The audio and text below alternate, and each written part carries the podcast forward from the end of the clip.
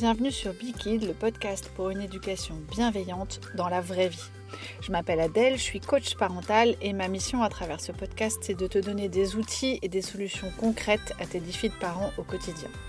Je suis aussi maman de quatre enfants, dont un petit neuroatypique, et tout ce que je te partage vient certes de mes formations en pédagogie et en éducation, mais tout a surtout été testé, retesté et approuvé avec mes propres enfants, mais aussi avec ceux de mes clients.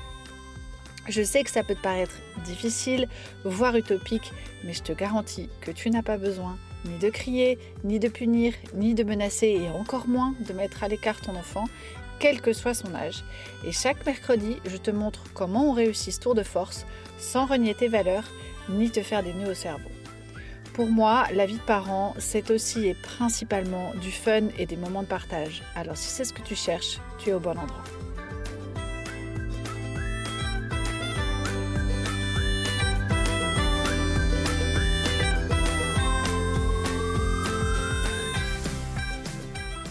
Salut à toi et bienvenue dans l'épisode 35. Aujourd'hui, je vais te raconter comment bien gérer la demande de ton ado, si elle existe, d'aller dormir chez son ou sa petite amie. Alors, je vais aussi surtout t'expliquer pourquoi une attitude coercitive définitive peut être extrêmement risquée, et je pèse mes mots, dans ce genre de situation. Comment on va gérer ça en toute sécurité? Comment on va affronter nos peurs de parents et comment on va peut-être pas les éliminer, mais en tout cas les diminuer drastiquement? Comment communiquer sur ce genre de sujet brûlant avec nos ados? En règle générale, quand j'aborde euh, ce sujet-là pendant mes accompagnements, quasiment dans 99,9% des cas, ta réponse de parent est un peu euh, sur la défensive euh, en mode non mais Adèle alors là je suis catégorique n'attends pas de moi que j'accepte ça c'est pas possible c'est pas négociable alors soyons très clairs je n'ai jamais obligé aucun parent à accepter quoi que ce soit. C'est pas du tout ma, façon de procéder. Et surtout, je ne propose jamais de céder, de ne rien dire ou de ne rien faire. Ça, c'est pas du tout l'idée. Par contre, ça me paraît primordial en général, et là, sur cet épisode, de te raconter les risques, les enjeux d'une attitude ferme et parfois un peu fermée, et surtout de te proposer, bien évidemment, à la place, une attitude tout aussi active, mais beaucoup plus ouverte, beaucoup plus tolérante et surtout, j'insiste, beaucoup plus sécurisante pour nos enfants. Je te souhaite une très bonne écoute.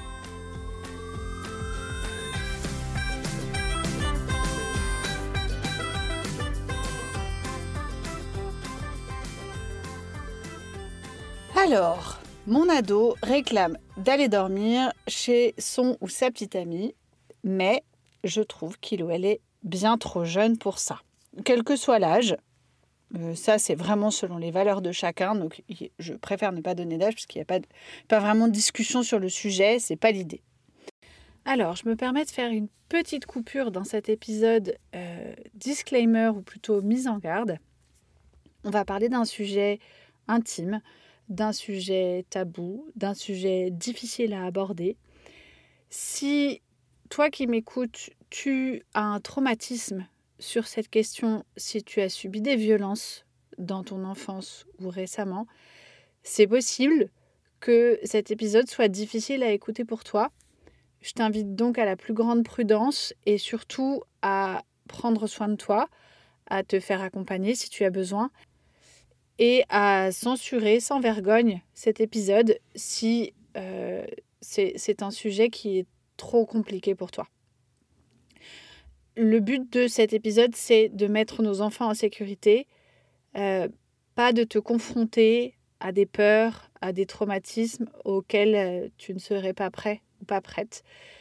Donc, fais bien attention à toi. Si au moindre mot, tu te sens, c'est pas ok pour toi, tu te sens pas bien, euh, arrête l'écoute, prends soin de toi et fais-toi accompagner sur ces sujets-là si tu, si tu en ressens le besoin. C'est très important. Soyons très clairs et très transparents, ce qui nous fait peur en tant que parents, c'est le rapport sexuel. Et le rapport sexuel trop jeune, avec son lot de risques émotionnels d'abord, c'est-à-dire le consentement non ou mal respecté, mais aussi son lot de risques euh, physiques en termes de euh, d'IST, donc d'infection sexuellement transmissible, ou de risque de grossesse non désirée, surtout très jeune. En règle générale, la réaction parentale number one, c'est de refuser catégoriquement, euh, ou avec peu de discussion. Parfois, il peut y avoir des explications à la pluie. Alors, tu connais ma méfiance à l'égard des explications. En général, avec les ados, ça se passe pas toujours très bien ces explications. Et pour cause, je te l'ai déjà dit, ou en tout cas, je te le redis si tu m'as pas déjà entendu dire ça. Le problème des explications, c'est que c'est assez rare qu'en tant que parent, on n'est pas le on ne glisse pas vers de, la, de la, plaidoirie. C'est-à-dire qu'en fait, ce n'est pas des explications, c'est je te dis que j'ai raison et je te démontre que j'ai raison. Ça, avec les ados, ça fonctionne en général pas du tout. Euh, ils vont essayer de contrer nos arguments. On va finir par de toute façon, j'ai décidé que euh, tu vas t'en tenir là. Bon, c'est pas très efficace comme discussion, malheureusement. Le problème numéro un, enfin, pas le problème numéro un, mais le problème euh, de cette approche, c'est que tu vas avoir grosso modo deux cas de figure. J'en connais pas beaucoup d'autres. Le premier, finalement, c'est l'ado compliant ou compliante soit parce qu'il ou elle est assez euh, malléable, euh, soit parce qu'il ou elle a peur des conséquences, surtout s'il y a eu menace. Donc on a l'ado qui va sagement attendre d'avoir l'âge requis, je mets des gros guillemets, mais euh, validé par son parent. Encore une fois, c'est un âge qui est déterminé par chaque valeur et chaque famille, donc je, je n'en donne pas volontairement. Et puis tu as l'autre version de l'ado un petit peu plus rebelle, et alors là, si tu as la chance, parce que ça peut aussi être une chance, j'en suis convaincue, mais d'avoir un, ado neuroatypique, euh, la rébellion va être extrêmement forte. Et donc, tu as le cas de l'ado rebelle qui va trouver le moyen de contourner l'interdit. Et crois-moi, si il ou elle a envie de contourner l'interdit, il ou elle va contourner l'interdit. On est bien d'accord. Donc, dans le meilleur des cas, le premier, certes, euh, au moment où l'ado sera autorisé il aura grandi et on l'espère tous, il aura gagné en maturité. Mais finalement, quand l'occasion va se présenter, il Noël n'aura pas forcément plus de billes pour se mettre en sécurité. Simplement parce que on a tendance, et je m'inclus aussi dedans, hein, c'est pas forcément évident de euh, réfléchir et de se dire euh, qu'on n'a pas abordé les questions de fond et qu'on se dit qu'avec la maturité, euh, il ou elle sait à peu près tout ce qu'il faut savoir et qu'il n'y a pas besoin d'en reparler. Pour peu que la première fois, le refus ait été un peu catégorique ou un peu outré, là aussi, ce n'est pas une critique, je ne jette pas la pierre, mais naturellement, quand un ado qu'on estime trop jeune nous demande ce genre de faveur, on a tendance à réagir en mode euh, mais ça va pas bien, non, tu es trop jeune, ça va pas du tout. C'est parce que euh, ce qui nous guide, ce qui guide notre réaction dans ce cas-là, c'est la peur, hein, clairement. Le problème, c'est que du coup, si on a réagi comme ça, l'ado va pas se risquer à reposer la question plus tard. Et donc, on peut quand même se retrouver avec un ado mal ou pas du tout outillé. Donc, même ce cas-là n'est pour moi pas favorable.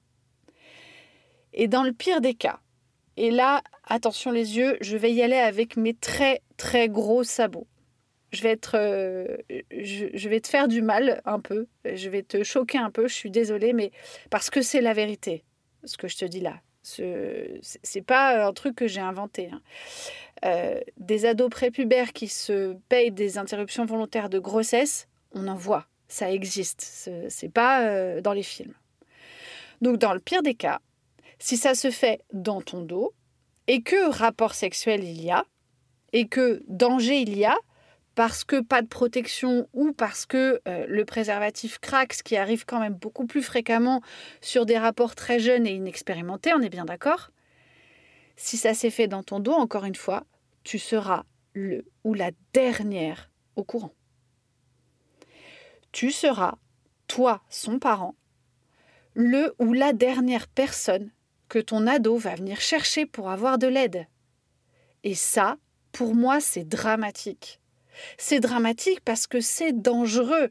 Il faut absolument créer un climat de confiance suffisamment euh, fondamental pour que justement, dans ces moments-là, nos ados viennent nous chercher, viennent nous crier au secours, voilà ce qui s'est passé, comment je fais maintenant pour m'en sortir, et que on puisse euh, les en sortir de façon euh, sereine et de la, bonne façon, de la meilleure façon.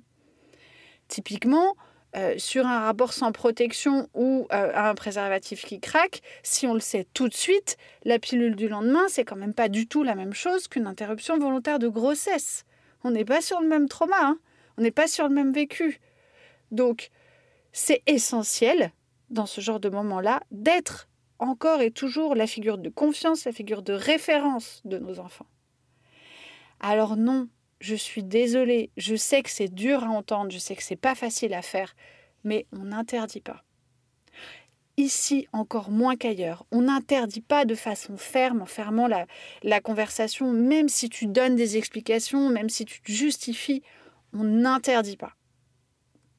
Alors évidemment, c'est pas pour autant qu'on laisse faire, encore moins sans rien dire, parce que les risques sont quasiment les mêmes. Donc tu vas me dire, ok, mais on fait quoi?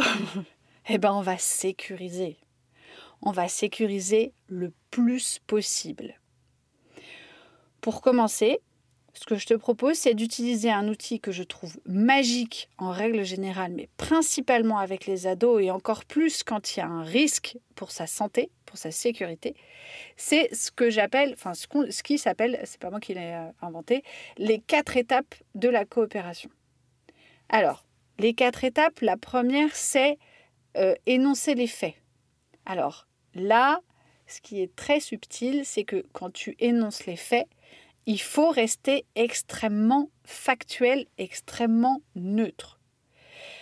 Donc, si au départ, tu as eu une sensation de peur sidérale, euh, que tu sais pas quoi dire, que tu sais pas quoi faire et que tu as tendance à réagir en mode là là, mais c'est pas possible, t'es pas dingue, c'est pas grave.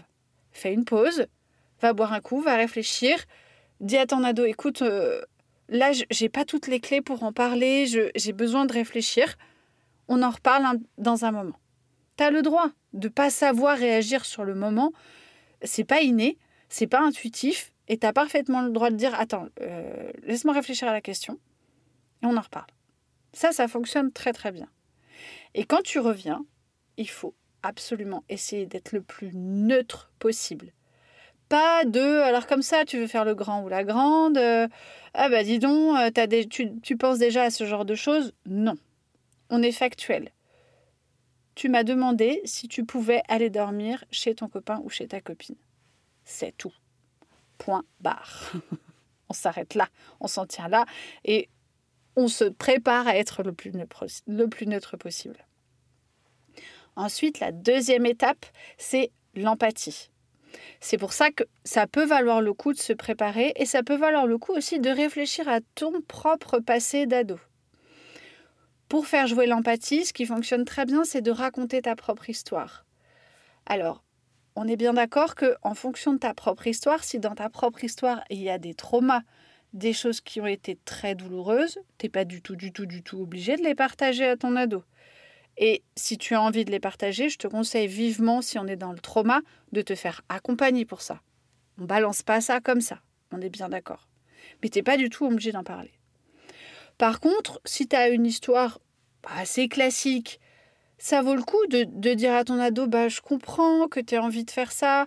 Moi aussi, à ton âge, finalement, j'avais envie euh, d'aller dormir avec mon copain ou ma copine. Ou alors, euh, bah, moi, j'ai eu envie plus tard, mais euh, j'avais pas la, même relation que toi. Ou alors, j'avais pas forcément de petit copain ou de petite copine à ton âge. Bref, tu peux partager tout ce que tu as envie, tout ce qui est OK pour toi. Ce qui est important, c'est vraiment de te mettre le plus possible dans l'empathie avec ton ado et de comprendre son envie. Et là où l'empathie a ses limites, c'est qu'il faut essayer de ne pas filtrer avec tes peurs d'adulte. Ce n'est pas parce que ton ado te demande ça qu'il a forcément, il ou elle a forcément envie d'avoir un rapport sexuel. La plupart du temps, ce n'est pas le cas très jeune. Pas du tout. Oui, ils ont envie de faire comme les grands. Oui, ils ont envie de se frotter à cette, euh, ce, petit côté, euh, pas dangereux, mais excitant d'aller dormir chez le copain ou la copine, mais ils n'ont pas du tout forcément envie d'avoir un rapport sexuel. Et puis, en règle générale, quand c'est ça, ils ne vont pas nous demander l'autorisation, c'est assez rare. Donc, euh, ne filtre pas avec ta peur de oh là là, mais euh, ce qu'il veut, c'est s'envoyer en l'air, entre guillemets. Non, c'est rarement le cas, c'est exceptionnellement le cas. Et si tu filtres comme ça, tu vas avoir du mal à être dans l'empathie. Donc, juste, on accueille euh, l'envie de l'ado. Ensuite vient la troisième partie, qui elle aussi est très importante, ça va être l'expression de tes peurs. Donc là, il, va être impératif d'utiliser le message je. Moi, ce qui me fait peur, c'est ça. Ce qui me fait peur, j'avoue, c'est que tu aies un rapport sexuel et je trouve que c'est un peu jeune. Ce qui me fait peur si tu le fais maintenant, c'est que ton consentement soit pas complètement, euh, euh, euh, comment dire, reconnu, que tu risques une maladie, une grossesse. Ce qui me fait peur, c'est tout ça. Ça, c'est très important de le délivrer à ton ado parce que d'abord, ce sont des vraies peurs, ce sont des vrais risques et donc c'est important qu'il ou elle en soit conscient.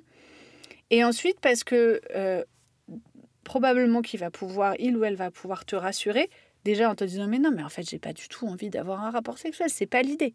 Déjà rien que ça, ça peut te rassurer. Et ensuite parce que ça va te permettre de connecter avec ton ado. Autant un ado à qui tu dis non, je te dis que c'est comme ça et pas autrement, une chance sur deux, voire un peu plus, euh, d'aller à la confrontation. Autant quand tu dis à ton ado je t'aime de tout mon cœur et j'ai peur pour toi, objectivement, il ou elle va t'écouter. Hein et va même probablement tout faire pour te rassurer. Parce que même nos ados, surtout nos ados, ils nous adorent et ils ont besoin de nous, de la même façon que quand ils étaient enfants. Donc, si tu balances tes peurs comme ça, de façon très authentique avec toujours ce message je, j'insiste, elles seront entendues. Et même elles seront euh, prises au sérieux. Donc, c'est vraiment très important cette étape-là d'exprimer toutes tes peurs, quelles qu'elles soient. Ensuite, on va passer à la quatrième étape. La quatrième étape, c'est la recherche de solutions. Alors là, ce qui va être très très important, c'est d'impliquer ton ado et de faire ce que j'appelle du brainwashing, c'est-à-dire que toutes les solutions sont les bienvenues. Tu vas probablement avoir comme, solution, mais tu n'as qu'à me faire confiance. Ok, je note.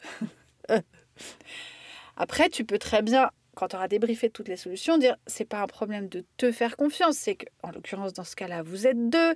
Et puis, dans ces moments-là, c'est pas la même chose que là, quand tu es avec moi à discuter de ça. Tu peux parler de ce problème de confiance. Mais au départ, quand on est en mode recherche de solutions, c'est très important de prendre toutes les solutions, même et surtout celles qui d'abord ne te conviennent pas. Parce que si ton ado te propose des solutions et que tu dis non à tout, bah, il aura, plus du tout envie de te proposer des solutions. Et on va se retrouver dans la configuration première de risque de faire ça dans ton dos. Donc on cherche des solutions ensemble, à égalité. Ton ado t'en propose, tu peux en proposer aussi. Comme je te le disais, il est fort possible que tu réalises à ce moment-là que c'est pas du tout un rapport sexuel que ton ado cherche. S'il est, il ou elle est vraiment très jeune, la plupart du temps, ce n'est pas ça qu'ils veulent. Bien sûr, ce que toi tu crains, c'est que ça arrive quand même. Et surtout si c'est une fille, soyons honnêtes, ce qui te fait peur, c'est qu'elle se laisse influencer, qu'elle se laisse embarquer et eh ben c'est là que tu vas pouvoir la mettre en sécurité et le mettre en sécurité de la même façon si c'est un garçon. C'est-à-dire que c'est le moment de vérifier si ton ado sait poser ses limites et si ton ado connaît les règles du consentement. Je te rappelle les règles du consentement. Il y a un moyen mémotechnique avec le mot règle avec un S. Le consentement, il est révocable, il est enthousiaste, il est gagnant-gagnant, il est libre, il est éclairé et il est spécifique. Spécifique, ça veut dire que on donne un consentement pour quelque chose, ça ne veut pas dire qu'on donne le consentement pour tout. C'est-à-dire qu'on peut donner le consentement pour un bisou dans le cou, pas pour un bisou sur les, les parties intimes, par exemple. Tu vois, c'est très, très, très spécifique. Donc, rappeler les règles du consentement et vérifier que ton ado les connaît et que ton ado sait les faire respecter, et comment il ou elle envisage de les faire respecter, ça, c'est un gage de sécurité énormissime. Parce que le consentement, finalement, ça fait tout. Hein. C'est ce qui va te garantir la sécurité de, des ados, clairement. Tu peux aussi euh, proposer, par exemple, de rencontrer, si ce n'est pas déjà le cas, la personne chez qui ton ado veut aller. Pourquoi pas de discuter ou de rencontrer ses parents pour voir si vous êtes la même longueur d'onde. Tu peux aussi proposer que ce moment, cette nuitée-là, se fasse chez toi si ça te rassure. Tu peux donner des plans de secours. Par exemple, n'oublie pas que tu peux m'appeler à n'importe quelle heure. Est-ce qu'il y a un adulte de confiance là où tu seras? Est-ce que ça peut être moi l'adulte de confiance si c'est chez moi? Est-ce que tu as un moyen sécurisé de rentrer? Etc. etc. etc. Bien sûr, si ton ado y tient absolument.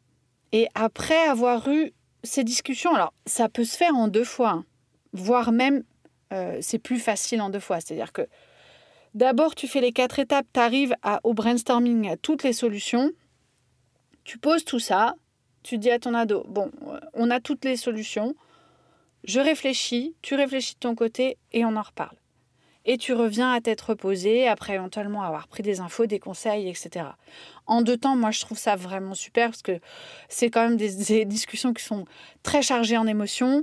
Euh, on parle d'un sujet qui n'est pas facile à aborder euh, et pour nous et pour eux parce que eux aussi ils n'ont pas toujours envie de parler de sexualité avec leurs parents. Donc, euh, en deux fois, ça permet de, limiter un peu la casse, de, parce que tu vas être, euh, d'un point de vue énergétique, tu risques d'être un peu fatigué. Donc, en deux fois, je trouve ça génial.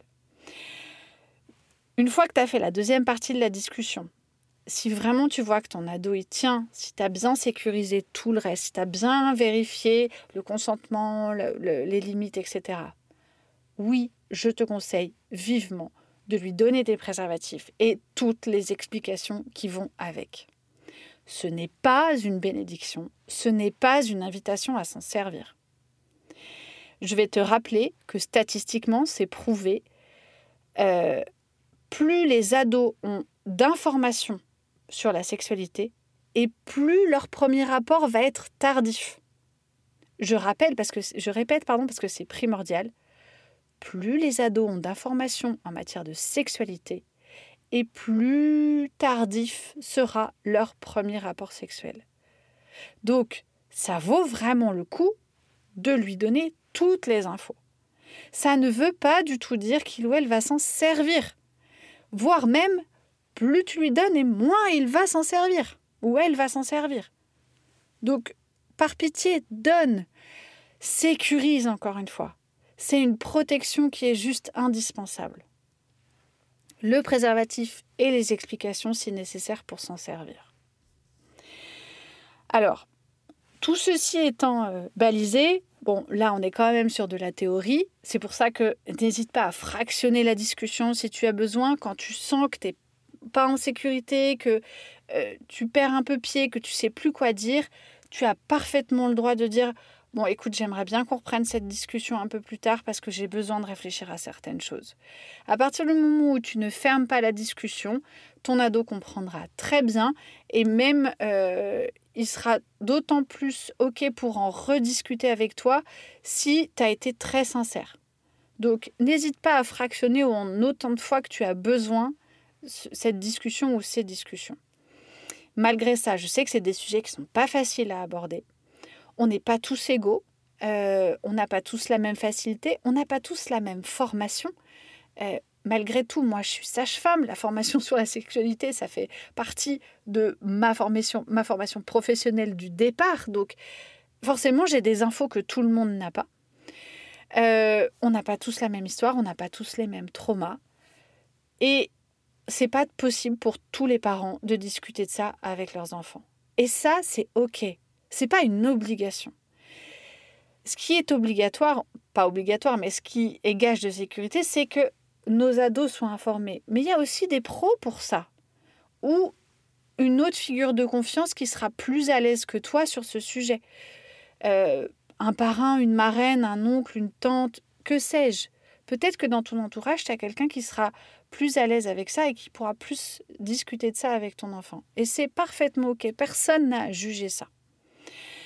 Si tu as besoin de pros, je te mettrai dans les notes de, l'épisode, par exemple, des comptes Instagram, euh, notamment le compte Instagram de Yestes qui répond aux questions des ados dans ses reels qui sont hyper, hyper pertinents. C'est des vraies questions d'ados. Donc, euh, déjà, les questions sont forcément pertinentes puisqu'elles viennent de la vraie vie. Et ses réponses sont euh, extraordinaires. Elles sont très inclusives, très bienveillantes. Elles donnent des vraies informations physiques, physiologiques tout est à prendre dans le compte de Yestes, donc je te le mettrai dans les notes, il est vraiment génial. Il y a d'autres comptes très très intéressants sur l'éducation à la sexualité chez les ados. Il y a aussi des bouquins. Euh, notamment le livre de Charline et le livre de euh, Margot Fried Fiozia qui s'appelle S'expérience. Tout ça, je te le dans les, je te le mettrai dans les notes de l'épisode. Euh, des bouquins qui sont intéressants, qui sont inclusifs et qui sont vraiment à mettre dans les mains de nos ados sans, sans aucun scrupule, je t'en donnerai. Et je te conseille, mais alors très très chaleureusement, la série Netflix désolé, je fais un peu de pub pour Netflix, mais euh, là, pour le coup, je suis obligée, qui s'appelle Sex Education. C'est une série anglaise que, en plus, si c'est OK, tes ados peuvent regarder en version originale sous-titrée. Ça leur fera un peu bosser l'anglais. Et ils ont tous un accent so British. Moi, j'adore.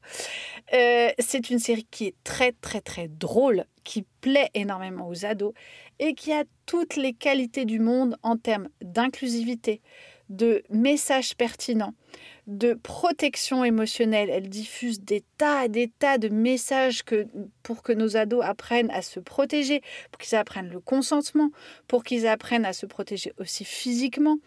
Euh, comme je te le disais, c'est une des séries les plus inclusives que je connaisse. Toutes les minorités sont représentées. La troisième saison upgrade encore avec la, la communauté queer. Donc vraiment, vraiment, je te recommande cette série ne prends pas peur à cause du titre. il n'y a absolument aucune image, euh, euh, c'est même pas pornographique, il n'y a aucune image osée. On ne voit rien qui n'est pas montrable. Tout est suggéré, tout est extrêmement bien amené, c'est judicieux, c'est drôle, c'est pertinent, c'est émouvant. Enfin, vraiment, comme tu le vois, je suis absolument fan de cette série. Et pour moi, on peut facilement la proposer à partir de 13-14 ans. De toute façon, en règle générale, euh, quand les ados sont pas euh, encore mûrs, euh, ils vont regarder le premier épisode et puis ils vont te dire ça m'intéresse pas et il ou elle connaîtra la série et le moment où ça commencera à l'intéresser, il ou elle pourra y revenir. Tu peux aussi regarder cette série avec euh, eux, c'est hyper intéressant. Nous, on l'a plutôt regardé en couple et euh, ce qui était rigolo, c'est que on voit bien sur euh, Netflix que les enfants l'avaient déjà vu, donc grands ados l'ont déjà vu. Donc à chaque fois, on est obligé de remettre les sous-titres parce qu'ils regardent sans, donc on se dit qu'au moins ils ont appris, enfin ils ont upgradé un peu leur anglais. Donc vraiment, si tu ne peux donner qu'un seul conseil euh, où il y aura quasiment tout dedans. C'est Sex Education.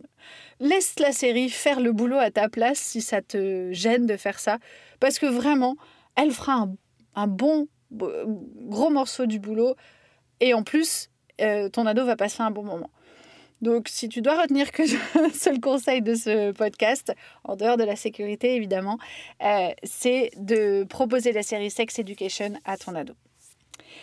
Voilà euh, ce que je tenais à te dire sur ce sujet. C'est un sujet qui me tient particulièrement à cœur parce que bah, mon objectif principal, ça reste la sécurité de nos enfants, qu'elle soit affective ou physique. Et sur ce sujet-là, qui est quand même aussi tabou que primordial, euh, les mettre en sécurité, finalement, c'est pas intuitif pour tout le monde. Je sais que le réflexe, c'est de dire juste non. Je comprends que le réflexe soit de dire juste non. Encore une fois, c'est pas une critique. Mais je pense sincèrement que le non euh, sans rien derrière, sans rien d'autre, c'est extrêmement dangereux. Et donc, pour moi, c'était vraiment très important de te parler de ces dangers-là, de te faire prendre conscience de ces dangers-là et d'essayer de t'amener à une autre approche qui pour moi est beaucoup plus sécurisante.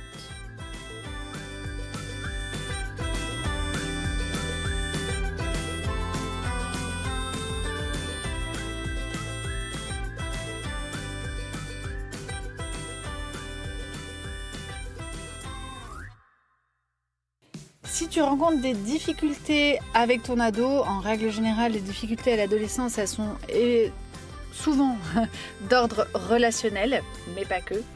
Tu peux nous rejoindre dans le programme Bikid, je te donnerai toute mon expertise pour que cette tranche de vie de ton enfant, au lieu d'être ce qu'on appelle une crise et que moi je ne vis pas du tout, soit plutôt un moment de transmission et de partage vraiment, vraiment super sympa. Je te mets le lien du programme dans les notes de l'épisode. Je te remercie de m'avoir écouté jusqu'à la fin. Je te retrouve la semaine prochaine pour un nouvel épisode, interview cette fois. Prends bien soin de toi et de tes kids. À bien vite!